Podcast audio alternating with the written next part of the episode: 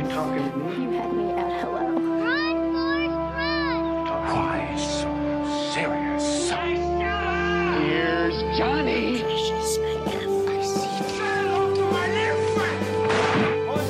Vive el cine en primer plano. Bienvenidos al podcast número 12 de Primer Plano. Mi nombre es Sandra Pineda y estamos muy contentos otra vez los tres plus one de estar aquí con ustedes. Eh, y sí, estamos muy felices. Eh, traemos un programa un poco distinto con vamos a hablar de algo que generalmente creo que no se habla en los podcasts, o sea, no, nunca me ha tocado creo escuchar que se, que se hable específicamente de lo que vamos a hablar hoy, que es de una casa productora de, de cine. Pero bueno, ya no me voy a adelantar. Primero, por favor, eh, preséntense. ¿Qué tal? Luisa Danís, un gusto, como siempre. Hola, soy Marisela y disculpen la voz de Carlitos Dopavet. Y hoy tenemos, como ya les había dicho, un invitado súper importante. Es amigo aquí de, de la casa Primer Plano. ¿Te presentas, por favor? Sí, claro, hola, ¿cómo están? Eh, en cualquier momento o lugar que estén escuchando esto, yo soy Fer, eh, Fernando, pero me pueden decir Fer. Ya previamente me han mencionado en episodios Ay, de este podcast. Me recordarán en el episodio número... minuto, minuto tal. Sí, sobre todo de Luis aquí quoteándome a todo lo que digo. Así es. ¿Tú eres Team Paquita o no? Sí, Claro. soy claro que soy. Team Paquita. Saludos, Paco En, esta casa somos Team PC Management. Así PC es. Management, sí. Y ya con Fer aquí, pues no voy a tener mucho que decir porque ya no tengo de quién fusilarme las ideas. Ah, o sea, con que de él te roba las ideas. Muy bien. Nada más hay un par de notas de que salen de cine. ¿Sabes de qué me enteré de la noticia que me hizo el día aquella vez la de Eva Longoria dirigiendo la película de, Hot de Hot Cheetos? Que ya quiero ver. Aquí tu tía. Tú fuiste Claro. el que la descubrió. Yo fui el que sembré esta idea a la, a la Inception en, en Luis Carlos para que la viniera a platicar aquí. Aparte me lo dijo de que horas antes de que grabáramos, así que no, no- no era, no había manera de que nos, nos estuviera tan emocionado. Era completamente orgánica esa emoción que O sea, Ujú. salió de ti. salió de Sí, mí. En sí. y ahora te convencimos a ti y ya estás emocionada. Así Sí, o es. sea, realmente ya, para bien o para mal, la estoy esperando. Pero ¿Cuándo bueno, podemos ver Hot Cheetos? ¿eh? ¿Cuándo podemos ver la historia de No Hot sé. Apenas va a empezar la producción. Sí, Acaban de Pensé que anunciar. habías dicho sí. cuando podemos comprar gochiros y yo. También, también, también. Vamos a tráemelos. Ay, perdón. Bueno, sí, eh, muchas gracias de nuevo por estar aquí. Hoy, como ya les decíamos, vamos a platicar de, pues de algo mu- diferente, creemos, pero muy interesante porque ya se está volviendo como cada, cada vez más, más importante, que es de esta indie, pero a la vez súper reconocida casa productora que se llama A24, de la cual creo que todos somos muy fans. O sea, la verdad hasta quise empezar como un mini reto de decir, hay que ver de que todas las películas de A24 creo que sería interesante.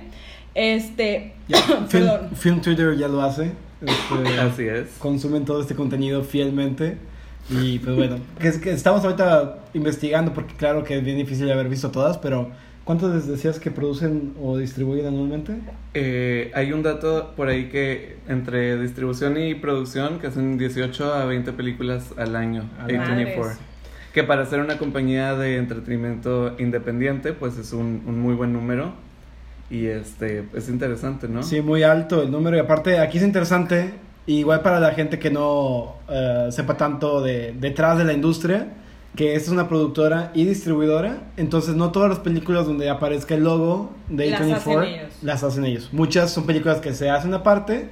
Ah, ejemplo reciente de hace unos meses la película francesa de Gaspar Noé Clímax la trajo A24 a, a México, por ejemplo. Ellos la distribuyen en Norteamérica, me imagino. Este, en- Sí, o sea, en América. Así es. América. Y entonces esa no es una película de ellos, pero que ellos la, la, la pagaron Sí, para pero traerla. hay cierta curaduría, ¿no? Detrás Claro. de, de lo que van a comprar. No es por error que esta película en específico la agarraron. Tiene que ir mucho con su estética y todo Que ha eso. de Claro. ser increíble tener ese trabajo, o sea, Dios mío, de que irte a Cannes casual, a Telluride o a Toronto, de que, a ver, con el- la cartera así en la mano Sí. de, oye, ¿cuánto quieres por tu película? no Yo creo que ha de los mejores trabajos del mundo. Para comparar un poquito, eh, nada más para tener una idea a grandes rasgos, con una productora grande, ¿cuántas películas hace al año? Mira, más o menos, aprox. Yo no sé si se hagan más, pero son mucho más caras. Ok. No tengo el dato, pero quizás son las mismas o incluso menos. son Universal, un Warner, Warner. etcétera, pero son de presupuestos de 500 millones de dólares cuando, por ejemplo, ¿cuál había leído? The Witch o algo, una de estas películas costó un millón, no, Moonlight, costó un- Moonlight. un millón y medio de Moonlight. dólares, o sea, No es nada, no nada, manches. no es nada, eso no es ni una película ni aquí en México, o sea, sea, Sí, gane el hecho- Oscar a Mejor Película. Exacto, de hecho eso fue como un gran trampolín para A24, o sea, para que mucha gente saliera y decir, wow, o sea, una película de Barry Jenkins que costó un millón de dólares y tiene un Oscar, o sea, es como, Se puede. se puede, amigos. estoy cerca, está accesible a mí contar mis historias. Claro, y es una bandera, yo creo, como dicen de A24 Moonlight, porque lo proyectó de ser una, peli- una productora indie a ganadora del Oscar, ¿no? Exacto. Y además de que era muy interesante caso porque nos habla de del apoyo que le que, y la proyección que le ha dado esta productora a artistas como Barry Jenkins, director de Moonlight, que esta era su primer película, ¿no? Este fue su, su debut de... de... Ah. no, su segunda película, me No parece. Su, estoy se- segura. su segunda película, según yo, pero tenía muchos años sin hacer Sí, una no, sé, película. no, es que sí estaba bien curioso su caso porque fueron de que demasiados años de- desde que hizo algo y muy pequeña la primera y este es como que su primer estreno Ya. ya Y era, y era algo muy ajeno a él porque era como, de hecho creo que en un podcast por ahí comentó con Greta Gerwig que comenta Barry Jenkins que muchas personas se le acercaron y le dijeron como que estás seguro que con esta historia es la que quieres hacer tu regreso al cine, o sea como llevando tantos años sin hacer algo y es como que un personaje que tiene una historia pues ajena a ti, o sea otra orientación sexual, eh, aunque vengan del mismo lugar, este, pues es interesante, ¿no? O sea, cómo nos acercó a esta historia. el riesgo. Fue Moonlight la que él se vino como al DF o a Playa del Y se le encontró en... en- en, en pirata. En pirata. sí, En pirata, sí, y I se made emo- it. se I made emocionó un chorro, O sea, aquí sí. luz de luna, ¿no? Sí, Barry Jenkins es una personajazo, o sea, un- es un amor de, de- de persona. Este, sí, se encontró en lo. Creo que post Oscar estuvo de fiesta con los de Roma y todo lo sube a Twitter. Me encanta, es excelente persona para seguir en Twitter. Ok. Este, se- estuvo de fiesta con ellos y medio que habla español y toma tequilas y sigue esa anécdota muy buena que vino a México y vio Moonlight El- Pirata y dijo ya la hice. Ya, esto, es, esto es el éxito. Es que, oigan, digo, antes de que hubiera esto llamado internet, mucha, digo, a mí me cuentan, la verdad, no, no, no lo viví ni nada.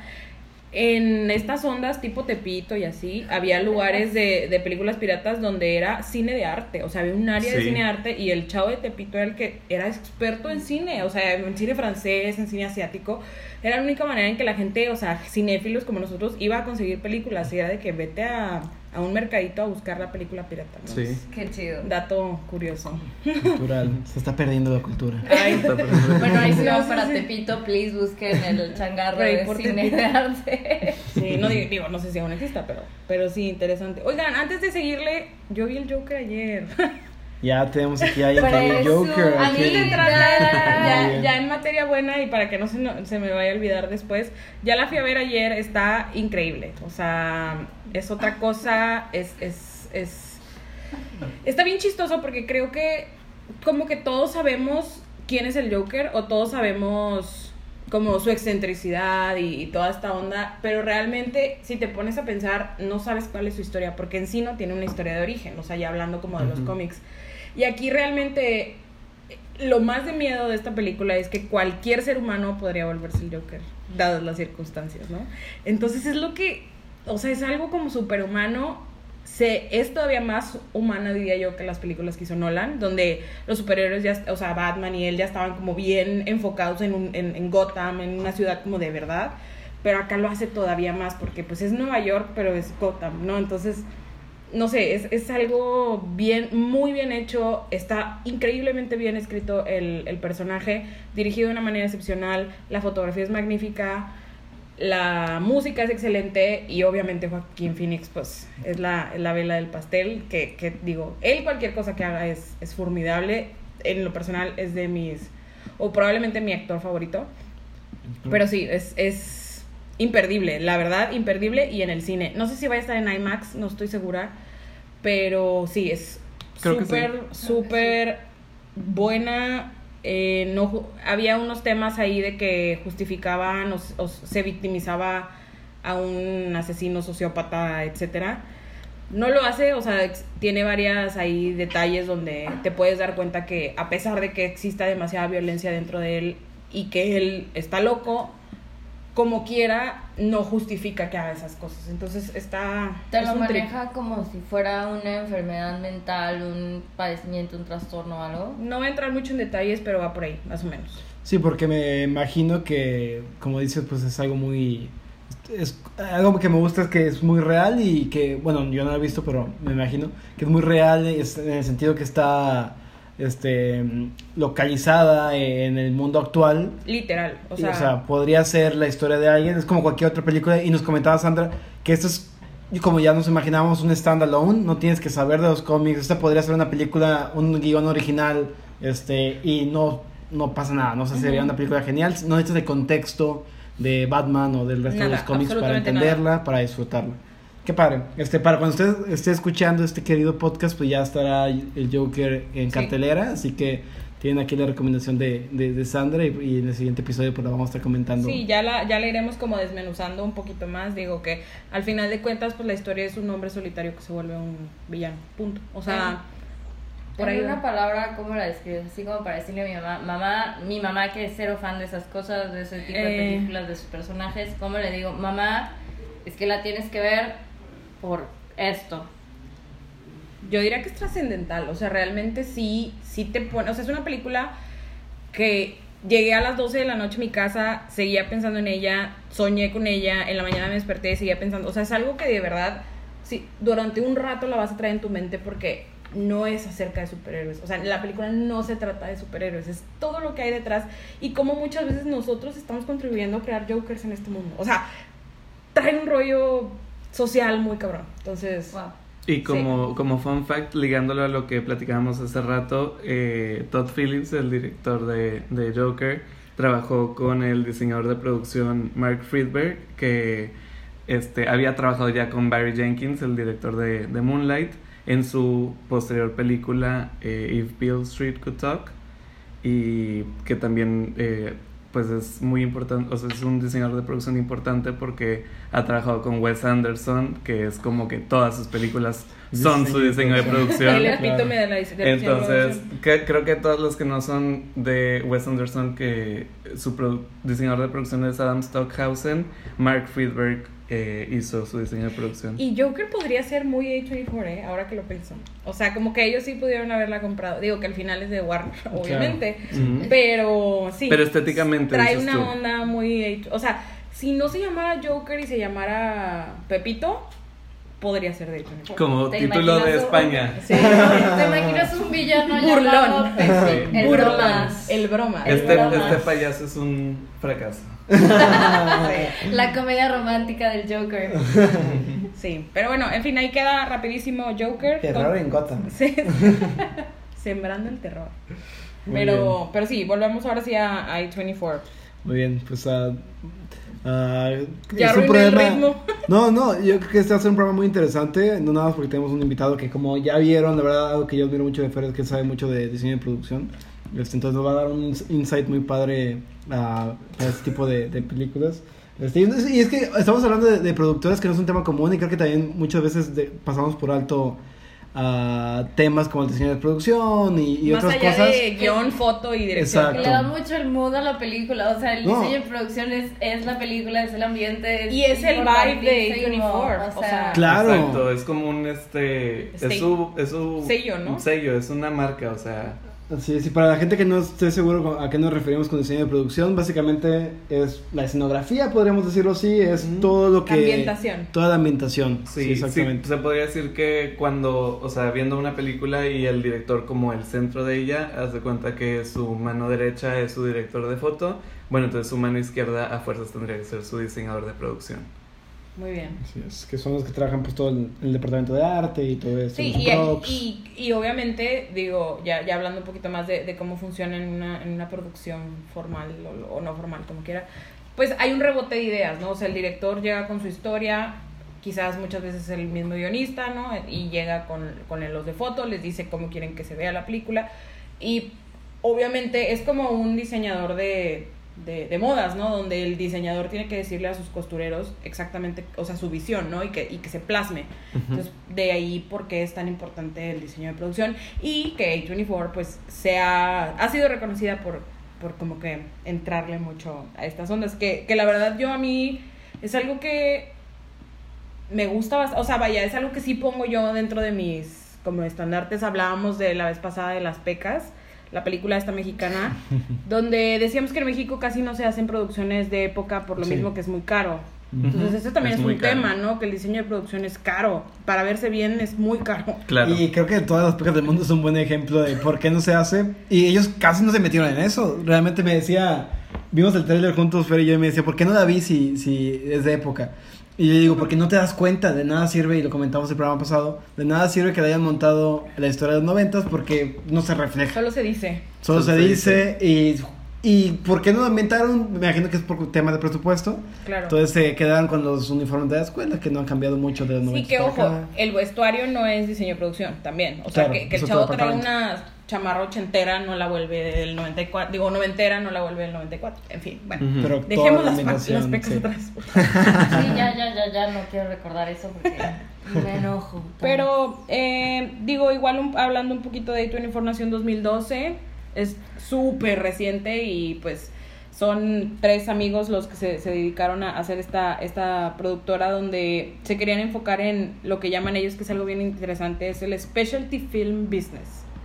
O sea, son filmes de especialidad, ¿no? O sea, como... ¿Y a qué se refieren con Es- filmes de especialidad, se- Sandra? se- se- era algo así como para un paladar un poco más refinado, ¿no? O sea, es prácticamente eso. O sea, historias distintas, con personajes distintos, con directores distintos, que cuentan ideas, di- historias e ideas distintas, ¿no?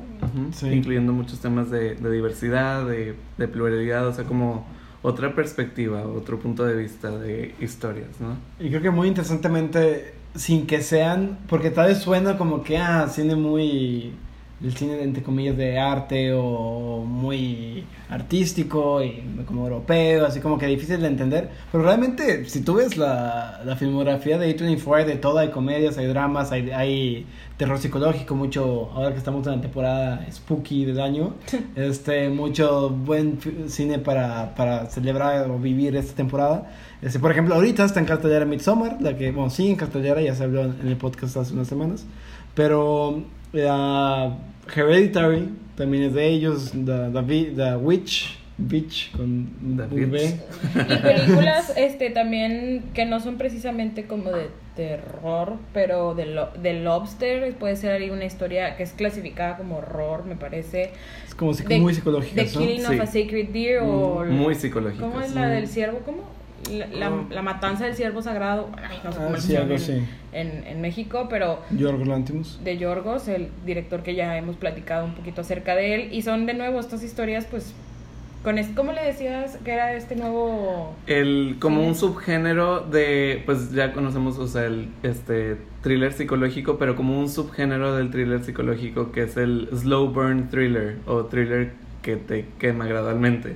Era lo que comentábamos de que eh, sí, o sea, son películas que, o sea, gradualmente vas como que teniendo esta noción de, de estar muy cercano a sus protagonistas y de cómo es el espiral descendente de a la locura o a la desesperación y como que llevan a sus protagonistas a las últimas consecuencias, ¿no? Y algo que me parece, si agarramos, damos unos minu- minutos para Hereditary y explicar esto, creo que es un excelente ejemplo. Yo recuerdo que mucha gente no le gustó la película porque esperaban la película de miedo, ¿no? Slasher, ¿no? Exacto, esperaban de que, uy, espantos. Pero este, uy, Uy. uy, uy, uy. Este, Uy, uy, te espanto. pero no, este es un terror que me parece un excelente término, este, como- Slow. el slow, Slow burn, burning. porque primero es un drama, es un drama familiar, es un drama de muchas cosas, este, y lo, y lo tocan así sin, sin los espantos, ¿no? Este, muy lenta y, y va ahí construyendo eh, la, pues el drama realmente, o sea, está muy rico ese, ese El duelo familiar. el, el duelo familiar, o sea, hay temas muy padres, muy emocional, este, y luego de repente se conecta con temas más pesados de, en cuanto A miedo, demonio y todo A miedo, esto. miedo, digamos. A miedo, miedo, y ahí aparecen los espantos. Pero luego Midsommar, ¿qué hace? O sea, Midsommar se aleja de todo eso y y como quiera da miedo ciertas cosas, ¿no? O sea, miedo, miedo en el sentido de que los humanos podamos ser la cosa más tenebrosa del Ah, mundo. claro, porque te lo manejan como un culto. Claro, Mm. ajá. que es entonces- igual en, en Hereditary. Creo que Son también es un. culto, sí, de no es hecho. un- La exacto. estaban llamando como. En, en algún lado escuché el término secuela espiritual. Es una secuela. Ya. Ok. Ajá, como no es Sí lo veo, sí lo veo. secuela per se, pero por ahí va, de que en relación a los cultos y todo eso, por ahí escuché. De hecho, a lo mejor este término lo escuchaste porque precisamente ahorita que Luis dijo Film Twitter se encargó de que eh, pues todos los super fans de Ari Aster de 24 se dieron la tarea de que buscaron, hay un encuadre en Hereditary donde Tony Collette va a comprar como papelería o unas cosas y hay una pareja que como que no se ven sus caras, pero se ve que caminan, o sea, pasando a Tony Collette y mucha gente dice que Ari Aster los es como un easter egg y que son Danny y Christian Ok. de Midsommar. Ah, ok. Pero nada más se ven por atrás. Y la verdad, si ves la foto, o sea, si la buscan desde Sí ahora la encuentran, sí parece que sean ellos. Entonces, como que, ah, pues existen sus películas dentro del mismo universo, ¿no? O sea, ya hay un Arias. Hay un Ariverse. Un Ariverse. Nada más para que sepan, Cool. es también un excelente ejemplo de cómo A24 es la casa de la que todo el mundo le encanta crear estas conexiones. Este, realmente la están perdiendo. Y es las cool, personas. ¿no? O sea, es una Súper casa cool. cool. O sea, es Sí. algo cool. Y es moderna, o sea, es Sí. de la juventud de ahorita, ¿no? Este, de todos los- nosotros y No, de, y, de aquí para abajo. y a pesar de que tengan a Room, por ejemplo, The Room es de es de ellos también, con Brie. Larson y que ganó y toda Bueno, Room. onda. Room, Room. no The Room, Room. Bueno, Pero- también The Disaster Artist es de ellos. Sí. Como Vamos a conectar Sí, todo aquí. o sea, Sí. sí. pero te digo, estas, estas películas que igual y no son como tan deep y tan, uy, cine Deep Talk. spooky, así. No, pero, o sea, es, es un cine diferente, no es, Es es, un cine que es comercial, pero a la vez Es no es lo mismo que que, has es- visto. eh, es la combinación perfecta de los dos mundos, ¿no? Y siento que se enfocan bastante a eso. O sea, por ejemplo, algo bien denso como un Killing of a Sacred Deer lleno de referencias a la Biblia y a los demonios y la madre. Pero también tienes como The Room, ¿no? O sea, como que. Pero ninguna. O sea, ni, ni Killing of a Sacred Deer es como tan acá de arte, ni Room es como tan comercial. Entonces, como que conviven en este como centro gris todas. Sí. Como que- tú decías, hay una curaduría combinan, sí. muy, o sea, muy específica de lo que hacen, lo que quieren. Sí. Sí, entonces si ustedes ven... Contrátenos, por favor. Llévenos a Nueva York con ustedes. Sí, pero sí, creo que cualquier persona que vea dos películas de A24 no debe esperar lo mismo, o sea, porque es muy diverso. Claro. eh, sus producciones, pero sí pueden, esper- sí pueden de que verlas y decir, ah, me recuerda a esto. Justo ayer yo estaba viendo Moonlight, lo estaba reviendo. Peliculón que no había visto desde que, la, desde que se estrenó. Desde que ganó el Oscar. Sí, Desde un que poquito casi antes. no gana el Oscar. Ay, cállate, yo le aventé el control a la tele. Que que por siempre estarán ligadas La La Land y Moonlight. Claro. Las dos son moradas. En fin. Pero sí, este, yo estaba reviendo Moonlight y dije, wow, me recuerda mucho a The Florida Project. En ciertos movimientos de También cámara. es de A24. Eh, también es de A24. Claro. Y Florida Project te va a hacer recordar Lady Bird, que también es de A24. Así es, también. O sea, Y Lady Bird es parecida a 8 Grade, que también es de 24. Y, ahí Y que todos estamos esperando ver. Sí. así Sí, es. o sea, de nuevo, tienen como todo este como mundo padrísimo entre ellos y igual ha de ser lo máximo, ¿no? O sea, es como que... Y, y lo cool es que de nuevo también le dan voz a todos estos nuevos artistas que de otra manera, pues a lo mejor un Warner, Warner no los contrataría, ¿no? O, o algo así, no sé, o sea, como que le dan voz a estas nuevas personas o le dan una nueva voz a los que ya estábamos acostumbrados a ver en ciertos géneros, ¿no? También, o sea, como un Jonah Hill, o en este caso la que se va a estrenar que se llama Uncut Gems, que es de los hermanos Abdi y que sale como eh, Adam Sandler es el líder o el, el protagonista. Entonces, pues son, o sea, actores, directores que usualmente piensas que van como a un rubro y aquí A24 les dice, no, ven, aquí hay dinero, aquí hay ideas, date, o sea, haz lo que realmente quieres hacer. Esta, esta que viene es un papel serio para Adam Sí. Sandler, ¿no? Que es algo como que Punch les- Drunk Love, más o menos. no estamos acostumbrados a ver. O sea, yo, por ejemplo, veo una película de Adam Sandler en cartelera y es de que. ugh, A mí me otra. encanta, a mí me encanta él, se me hace un buen, o sea, en esas no, Pero, por ejemplo, en, con Paul Thomas Anderson, uf, sacó lo mejor de él. No sé si han visto Punch Drunk Love. Es, un, es una joya, joya de película y de, de actor, ¿no? De pedazo de actor. O más recientemente lo de ah, los Los Meyerowitz. Meyerowitz. que Ah, está sí, en de Netflix, Netflix, exacto. Que de Noah Baumbach, este también él tiene un papel serio y es muy bueno. Es Sí, muy buen él es actor. muy buen actor. Muy, muy buen actor. Porque Pero cosas. Jackie Jill, ¿es él eso? Sí. Jackie Sí. Jill. Es, es él dos veces, siendo él y su Ah, hermana. sí, es cierto. Es un Bueno, derbez creo gringo. que tipo desde Pero de Click, vez no tiene ya, tanto o sea, rango. Desde Click No, no. ya, ya hizo Click y, y, ya. y se fue a la chingada. perdiendo el control. Tiene muy buenas O sea, comedias. sí, sí, sí. O sea, a mí cada vez que sale con Drew Barrymore es como, sí, sí lo voy a ver. O, O, sea, o con Jack Nicholson en Anger Management. Ah, Anger no me Management, acordaba. sí es cierto. Sí, de. Click para atrás sus comedias son Ay, The Wedding excelentes. Singer me fascina. The Wedding Singer es lo máximo cuando sube al avión y... Sí, ya, perdón. Big Daddy es- también. Big Daddy es todo. Exacto. papá genial. Papá genial. Sí. De que y se regresa. Pero y se come Murder. Mystery. También. Ah. Mystery, sí. Pero bueno, sí, o sea, de nuevo, tienen muchísima, muchísima carne de donde morder. Todas las películas. Se me hace dificilísimo escoger una.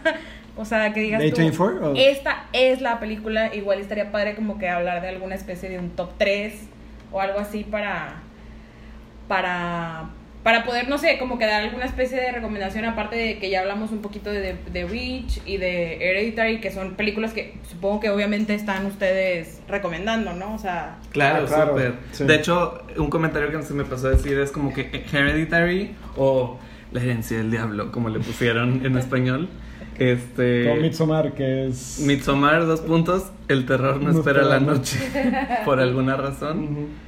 Eh, también Heredita- quisiera tener Ah, ese eso- trabajo. Eso, eso fue algo que me gustó de Midsommar paréntesis de que no está oscura, es todo en broad daylight. Es Hereditary a la luz del día. Exacto. Ajá. Eso, eso está. Sí, porque no pueden salir demonios porque es de día. Entonces por eso es de día. Los humanos tienen que tomar el, el lugar de los de los Ujú, es como no y estás, a, no estás a salvo en realidad. está eso. Mira, es que pues Y aparte ya- pues está en Suecia, que hay tres horas de, de noche, entonces también está Ujú. eso. Sí, pero bueno, en fin, sí. En fin, o sea, como Hereditary decía que es como el claro ejemplo de que, este, como decía Sandra ahorita, o sea, como que es una, eh, es una compañía que tiene muy claro como que la curaduría de proyectos que elige, que escoge, que hace. Y Hereditary, o sea, es también todo diseño de producción, ¿no? O sea, eh, veía una entrevista que hicieron, eh, lamentablemente creo que Ari Aster no pudo trabajar con la misma diseñadora de producción para Midsommar porque estaba ocupada en un proyecto, pero eh, en Hereditary fue como, no sé si recuerdan, pero como que el oficio de Tony Collette, que es esta artista que hace miniaturas de, de situación, de como lugares y de casas y así, este, como que Ari Aster fue súper específico con lo que quería y como que fue un gran trabajo de diseño de producción porque muchas veces eh, tenían que trabajar con estas miniaturas que se lucen mucho en la película, o sea, te causan como todo el ambiente de lo que realmente está pasando. lo que realmente está pasando y hacen esta metáfora visual de que, wow, o sea, alguien mayor, o sea, como una un ente grande está como manufacturando y elaborando y controlando las miniaturas de estos escenarios, ¿no? Sí, es Controlando como una gente. especie de presagio de, de presagio. y creo que tuvieron esta labor de que muchas veces no tenían asegurada ya una locación y tenían que desarrollar como una miniatura de esa locación aún sin tenerla. Entonces Wow. como esta casa que filmaron todo como que en una casa y tenían que tener estas miniaturas de todos los cuartos, pero a lo mejor todavía ni tenían, o sea... O sea, a lo mejor iban a crear lo grande a partir de lo pequeño, ¿no? Porque Ajá. ya lo hicieron primero. Ajá, y todo tenía, Wow. en muchas tomas creo que si vuelven a ver la película y rescatan que hay muchas tomas que juegan con esta perspectiva de ¿estamos viendo la miniatura o estamos viendo el lugar grande real? Claro. Wow, no, sí. sí. Es que, eh, y de nuevo, o sea, muchas películas no llegan a ese tipo de detalles y ellos sí les dan gran importancia a, a esto. Y, y también hablando, digo, no nada más del diseño de producción, pero la fotografía, en muchas de ellas es increíble. Moonlight tiene una fotografía preciosísima. Claro. Este. Lobster también, o sea. Incluso, Sí. eh, y no solo en digital, sino también este en, en film, como lo que vamos a ver eh, de sus próximos eh, releases, como The Lighthouse que decías, de Robert Eggers, el director de The Witch, em, que según yo entiendo está, está filmada Está en- filmada. está filmada en blanco y negro. Ok, o sea, literal es, es con film. Literal es con film No, de análogo. hecho, métete, está abierta la, la página de A24, entras y es lo primero que ves, este es The Lighthouse y sale la, todo grainy, así, Ujú. que Sí, se ve... ¿qué, ¿qué onda? O sea, métanse forma- en la el página formato de es, A24, sí. es vertical, ¿no? Eh, no, creo que sí es, es normal. O sea, es film, pero es. O sea. Sí. 16, no, o sea. 16-9 o algo Sí. por el estilo. Muy bien. Ahí debe decir, sí. Que es con Robert Willem Pattinson y William Dafoe. Willem Friend en The Florida Project. Así es. Friend, Dos wow. actores que ya han trabajado con A24 previamente. Claro. Pero aquí, aquí parece que sí va a ser Willem Dafoe, no The Friend. Sí, no, The Friend. Wow, qué increíble. Oye, pero estaba leyendo aquí, Ex Máquina también es de ellos. Ex Máquina es una Ex super Machina película. tienen, no sé si producen, pero creo que tienen, o sea, compraron los derechos de ella. Ya. Vamos a darle un rápido como Pasada. una pasada, un scroll a, a la filmografía de 24. Ya llevamos como media hora hablando de ellos, pero para que los ubiquen un poquito más. Ah, Spring Breakers, esta película fue de sus primeras, este, y me parece que es como que no te imaginarías, porque me gustó mucho que decíamos de que, ah, este, este productor es como ah, muy artística, lo que sea, y viene James Franco con rastas. Con Vanessa Hudgens con en un Vanessa yate. Hudgens en un yate. Y esa es la, de las primeras películas que hicieron. Entonces me Sí. encantó esa descripción súper artística. Oye, Pero es cool es tener. Spring Es Breakers cool. dentro de- Claro, Eh, claro. Está, está cañón, o sea, porque como llegas como un productor así de que, mira, tengo dos películas bajo mi manga, eh, ¿quieres, te compro tu película? O sea. James Franco, tú que ya tienes una super trayectoria, digo... Y fue súper te- éxito te comercial. compro mi- Claro. Te compro tu película, o Fue un sea, excelente éxito y eso le abrió mucho las puertas. Y ¿Cómo también es un gran statement. O sea, es un Claro, gran statement es- porque es como, wow, está James Franco, está Vanessa Hudgens, hay luz neón. Selena Gomez. Este, amamos. Gómez. Te la fotografió el, el DP de Gaspar Noé, eh, Benoit Devi, y sí. Esto en el 2013, primer año de, de A24. Luego, Ese mismo año de Bling Ring, Sofía Coppo- Coppola. Con meses de diferencia. Así es. Es que de Ring Ring, digo, hay gente que le gusta, hay gente que no. A mí me encanta esa película. Sí. Ah, Enemy no la recuerdo, pero es de Denis Vil- Villeneuve, Denis Villanueva. Denis Villanueva, mi tío. Pero el francés que es eh, que nos trajo grandes películas como Arrival, Arrival. Sicario, Arrival es todo. Prisoners. Muchas películas que todos sus títulos son de una palabra. O sea, Así pueden ubicar a Denis Villeneuve. Ah, Under the Skin. ¿Cómo dijeron? ¿De mí cómo era? Denis Villanueva. Denis Villeneuve. Yeah.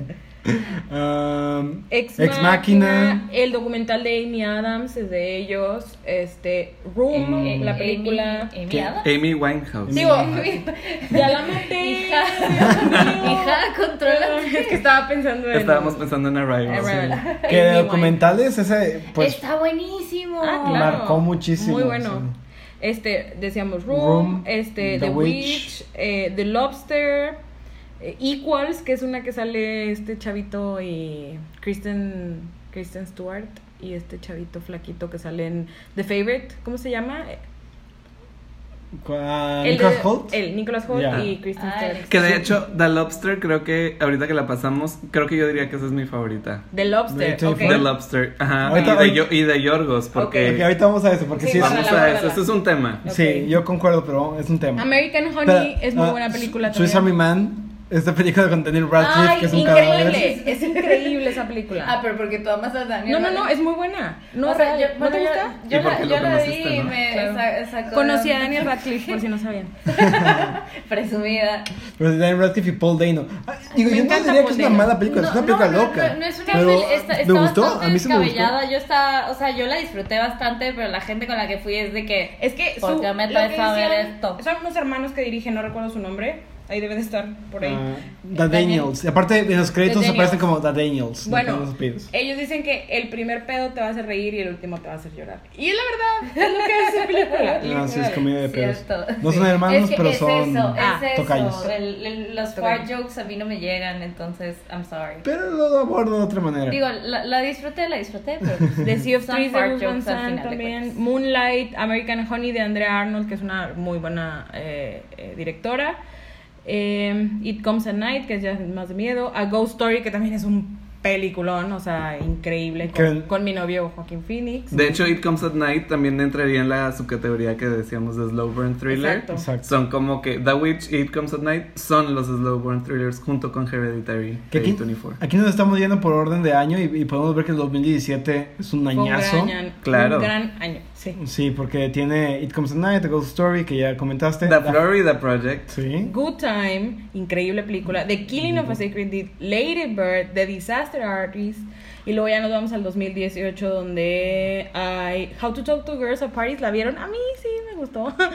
Yo no vi Sale el Fanning. Tampoco la he visto, pero... Hereditary, que pues ya sabemos que se ganó a mucho público. Under the Silver Lake, que salió el año pasado en Cannes. Sí, First, First Reformed Reformed, también. que Ah, estuvo claro. nominada y ahora este año, pero también recibió muy, muy poca distribución. Muchas de estas recibieron poca distribución. También en 2018, 8th Grade, que es esta película de, dirigida y escrita por Bo Burnham, que es un comediante de YouTube. Y ahora hizo esta película y Que la- todo el mundo la amó. Y nos morimos de ganas de verla, pero nunca la trajeron y no se estrenó acá, me parece. Si, si, o si, sí se estrenó fue de que en dos cines probablemente. Que catapultó a Elsie Fisher también a la Sí. carrera que tiene ahorita. Incluso Under the Silver Lake, que es del mismo director de It Follows, David Robert Mitchell, que también es un tripazo de esa película. Ujú. Mid-90s, que tampoco eh, yo he tenido ni nadie, ¿verdad? ¿Nadie? Nosotros la vimos. ¿La vieron Nosotros la vimos, ya? sí, sí. Y, que Y de hecho también buena, es film- ¿no? está filmada. Sí. Sí, es buena. Y es de Jonah Hill. por Dios. Es De Jonah Hill. Y la escribió y la dirigió. Sí. O Sí, sea, él no actúa, sino escribe y dirige, que es algo que me gustó que dijiste hace rato, ah, Sandra, que tiene muchísima diversidad en los directores y aunque tenga nombres muy grandes, porque tienen nombres nuevos, ¿no? Gente joven y todo. Como un este, Ari Aster, digamos. ajá. Exacto. O George Lanti- Lantimos lo agarraron para su primera película en inglés, entonces como que también es- se arriesgaron ahí. Pero agarraron a, a Jonah Hill para hacer algo completamente diferente, algo muy diferente a la comedia típica que, que que lo teníamos encasillado. Exacto. Después Clímax, que aquí Fernie es súper fan de Gaspar Noé. Es ¿verdad? mi tío. Muy bien. No, no es mi tío, pero sí lo conocí. Sandra conoció a Daniel Ah. Radcliffe y yo conocí a Gaspar. Eh, allá en, ¿Verdad? En Argentina, ¿no? En ¿verdad? Buenos Aires, sí, en el Sí. cine Gaumont afuera. Saludos, Sí. Caro Cepeda. Saludos, Gaspar Noé. Gloria Bell, que también salió. ¿Ustedes la vieron? ¿Alguien la vio? Vi la original, pero ya es que el mismo Sebastián Lelio hizo de que su, su película, pero ahora en inglés y con... Es algo interesante, sí, porque... Sí, como tipo este señor. Jim, no, ¿quién es? Funny Games está también en Ah, Ah, sí, sí. Haneke. Haneke. Que sí, porque Michael es una película chilena, esta de, de Gloria, y A24 la, le pagó a, a Sebastián para que le hicieran otra vez él, pero en inglés. Y en, Con en- con Moore. Y con Michael Michael, Cera. Michael Cera. Sí. Midsommar High Life. de nuevo. High Life, que digo, ya, ya hablamos mucho aquí acerca de ella. Y las que Otra vienen. Denise. Denise Villanueva y Claire Denise. Denise. Claire Denis. Otro francés Denis. Sí. La Clara. Y, y Clara Denita. Y Midsommar, y este año se estrena The Lighthouse. Así es. Y también, ya decíamos, viene la de. y, um, aquí está también. Uncut Gems también es una que, que se escucha bastante. Y creo que está también In Fabric también. The bastante. Souvenir también, no la hemos The escuchado Souvenir. mucho aquí, pero es esta película de Aquafina. Mm. En un papel más, eh, bueno, sí, con un poco de comedia, pero más como dramedy, ¿no? Y del, nada más para dar el dato, el top 3 en recaudación de, de taquilla en la historia de 24 es primer lugar Hereditary, segundo Lady Bird y tercero Moonlight. Wow. Wow. Mm. Qué, qué curioso, ¿no? Que Hereditary, que sea como... Es que Es que agarró, llamó mucho la agarró un atención. chorro de fuerza. Spotlight. película. De hecho, hace poquito vi que hace unos días dio como un statement Martin Scorsese, hace rato que hablas de él, que dijo, ay, me encanta Ah, Hereditary, ¿no? Algo así, es Sí, como... de que tienen que Martin- verla. Sí, Martin Scorsese ya es film Twitter. es fan. Es que Es qué fan. rollo que Oscar se diga, ah, es que está bien chida tu, o sea, Tu wow. peli, sí. Ah, a mí me encantó que Bo Burnham, de nuevo el director de 8 Grade, estaba saliendo de, de cual- de un festival. Él ganó ah, el Writers Guild Award. Ah. Este, lo ganó él como, como guionista en su primer gui- guion de largometraje. Este, y Cuarón fue con él y fue algo así como de que "Ah, me puedo tomar una foto contigo, me encantó tu película. Y él tuiteó este de que, o sea, ya me puedo morir. Amamos. O sea, de que fue el mismo año que se estrenó Roma. O sea, Wow. esas cosas no pasan en el mundo, o sea, realmente no, o sea, cómo llega en Fangirl de que alguien así, Sí, o claro, un Scorsese, Y de, Poe que, tiene menos de 30 de años. que se pone o sea, nervioso cuando Sí, te ve sí, y es de que, güey, Y hablando de, Soy yo. hablando de fangirlear, que pues nosotros lo hacemos mucho y supongo que muchos de los que escuchan este podcast también. Ahorita que menciona Luis lo de sus películas más taquilleras, pues es interesante porque Lady Bird es un claro ejemplo de como estos tres actores que siempre salen en alguna película de 24. O sea, en Lady Bird conviven Saoirse Ronan, Timothy Chalamet y Lucas Hedges. Hedges. Que, o sea, siempre es como que o sale uno o sale otro, ¿no? El De de, que- sí, A24 los tienen en un sótano. Amarrados, sí, amarrados. y nada más el sale uno. Sí.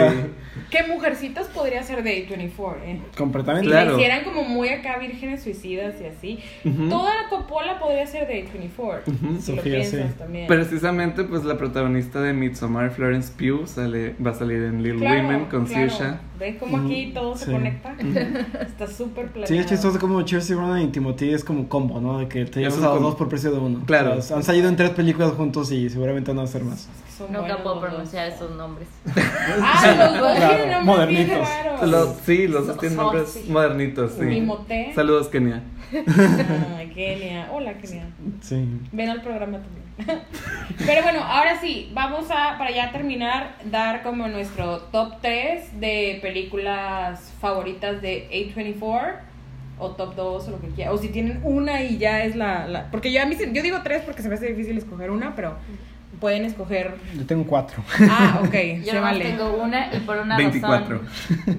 Ah, 24. Ah, ah, Ah, ya, Ah, veo lo 24. que hiciste. ay, bueno. Este, yo creo que mi favorita La favorita. es la Ah, favorita. no, porque no es de- No de ellos. Ay, no sé. A ver, no, alguien más empiece. Ah, yo tengo cuatro. Yo Bueno. tengo una, Ah, tú dilo. pero no quiero que me la roben, así que voy a empezar. Dale. Además, soy el invitado. Como dije eh, previamente, creo que The Lobster o La Langosta en español es mi favorita porque como creo que mencionó Luis en episodios anteriores, pues siempre es interesante explorar como el primer trabajo en inglés de un director ya reconocido en algún país extranjero, como es eh, Yorgos Lántimos. Eh, fue la primera película que tuve la oportunidad de ver conscientemente de que era de esta eh, casa distribuidora, etcétera. Y, me gustó mucho, es una, creo que es de una de mis películas favoritas, así, top 10. Este, me, justo después de verla, la vi en el 2015, creo sí, es del 2015, eh, justo después de que esta película salió de el Festival de Cannes. Y hay una semana, yo estaba de intercambio en ese tiempo en Buenos Aires y como una semana que organizan que literal todas las películas que ya te pasaron en el Festival de Cannes las llevan, o sea, como por una Lo semana, mejor de lo mejor hacen como que una selección y llevan como de que cinco películas del festival y las llevan a Buenos Aires y las proyectan en una semana en la que llevan o algún director, actor o productor de tal película. Wow. Entonces, en ese tiempo, eh, no me acuerdo quién fue de The Lobster, pero me acuerdo perfecto de que llevaron The Lobster y llevaron Love de Gaspar Noé. Y pues fue Gaspar Noé, fue muy como sentimental porque era él regresando como a su natal, Buenos Aires, y como Claro. con este cine, eh, Gaumont y todo. Y fue como mi primer impacto así de que ver estas dos películas, es de que wow, o sea, eh, me enamoré, o sea, como que busqué la filmografía de Yorgos Lantimos a partir de The Lobster porque es, o sea, es Otro denso, pero es un trip. Además que dijiste que The Lobster fue la primera película que viste de A24 sabiendo que era de Sabiendo A24. que era de ellos, sí. Así como que ya, ya con esta construcción de y el branding de A24 Claro, en tu es, cabeza. sí, que es muy claro el ejemplo. Y de hecho saludos a Carlos Cepeda porque por ella fue la recomendación que vi esta película y ahora es una de mis favoritas. Muy bien. Yo voy a ser más básico dentro de A24. Mm. Este, bueno, me vas a hacer competencia, Marisa. Sí, claro que sí, te voy a hacer competencia. You know it. Pero bueno, menciones honoríficas, este, The Lobster, uh, Lady Bird y Florida Project. Pero mi favorita va a ser, pues, la que ya fue galardonada, que es Moonlight. Maldita sea, te odio. Pero es que la vi ayer, tal, tal, tal vez te como que vayas por eso, la traigo fresca, pero en serio, literal le grité a la pantalla, yo solo en mi cuarto, de que qué buena peli, o sea, en serio, que qué, qué bárbara película. Qué Pero le aventaste el control a la tele cuando no ganó el. Bueno, cuando Bueno, te quiero sí ganó, creer que no ganó el Oscar, lo aventaste. No, pero yo sí, te juro que era mi, mi favorito para que ganara. Yo esa la- esa la puse en la estaba- quiniela. Yo estaba Sí. gritando y dije, tiene que ganar Moonlight, o sea, y... De hecho, mi, mi película favorita de A- A24 es, es Moonlight porque yo tengo un corazón de piedra. En eso no, no lo voy a negar. Y hay gente que puede confirmarlo. Que a ver, brínquenle, brínquenle en los comentarios. Sí. En los comentarios de Instagram de primer plano, Por favor. que confirmen. Tag yourself. De que, no, o sea, pero neta, yo creo que pocas películas me han hecho llorar en la vida y Moonlight me la pasé con un nudo en la garganta y dije, no puedo más y al final se me salió la lagrimita y dije, esta no soy yo, yo que- no lloro. Pega en una parte de tu corazón bien o sea, o no, no es un tema con el que yo me pueda relacionar, la verdad, o sea, yo no tengo nada que ver, pero... O Pero sea, sí. la manera en que te lo cuenta y cómo sufres y que el estás amor es ahí con Es lo ella. humano. Bueno, exacto. A, a- a eso iba, de que, o sea, sí, sí lo puedes sentir aunque no estés directamente relacionada. Entonces, Moonlight va a ser mi top, aparte de que está chulísima, o sea, Sí. Está bien bella la película y, y gracias a Omar Danilo por Y- ponerla en clase. Y tiene bisexual lightning. Sí. Luz morada todo el tiempo. Ok. Ujú. Eh, yo, híjole, está difícil. Yo creo que tengo como top 24, literal. pero. Y, y no están como en orden ni nada, pero creo que eh, Good Time de los hermanos Abdi sería la primera de esta historia donde es un, es un, un par de hermanos que escapan de, de la cárcel y hasta ahí les dejo. O sea, es. Robert Pattinson. cosa- Robert Pattinson con un Sabdi, uno de ellos es, es, es el otro hermano Mm. y ambos dirigen, o sea, los dos hermanos Abdi. Eh, de ahí creo que me podría ir por High Life, otra con, con Robert Pattinson y de. ¿Cómo? Clara. ¿Cómo dijimos? Clara. Claire Denise, Clara. Denise. Claire Denis. Clara. Veo un, veo un patrón ahí. Sí, con es que me, me gusta mucho Robert Pattinson. Eh, Ese es el insight. pero, pero independiente, o sea, está muy bien. Me gusta The Killing of the Sacred Deer. Son de las pocas películas. O sea, si tú me dices una película que te voló la cabeza, es de las primeras que voy a pensar. Y creo que eso como que se queda contigo. O sea, estas películas tipo un Funny Games o algo así, Mm. que son estas películas que te vuelan la cabeza. Ujú. O muchas de Noé, de Gaspar Noé. Ay, Sí, ya que Noé, que te ¿verdad? la llevas. o sea, Tuteado. Sí. Eh, y de ahí, uy, híjole, yo creo que también entraría Moonlight. Y ya, ya no puedo escoger más, ¿no? Ya no.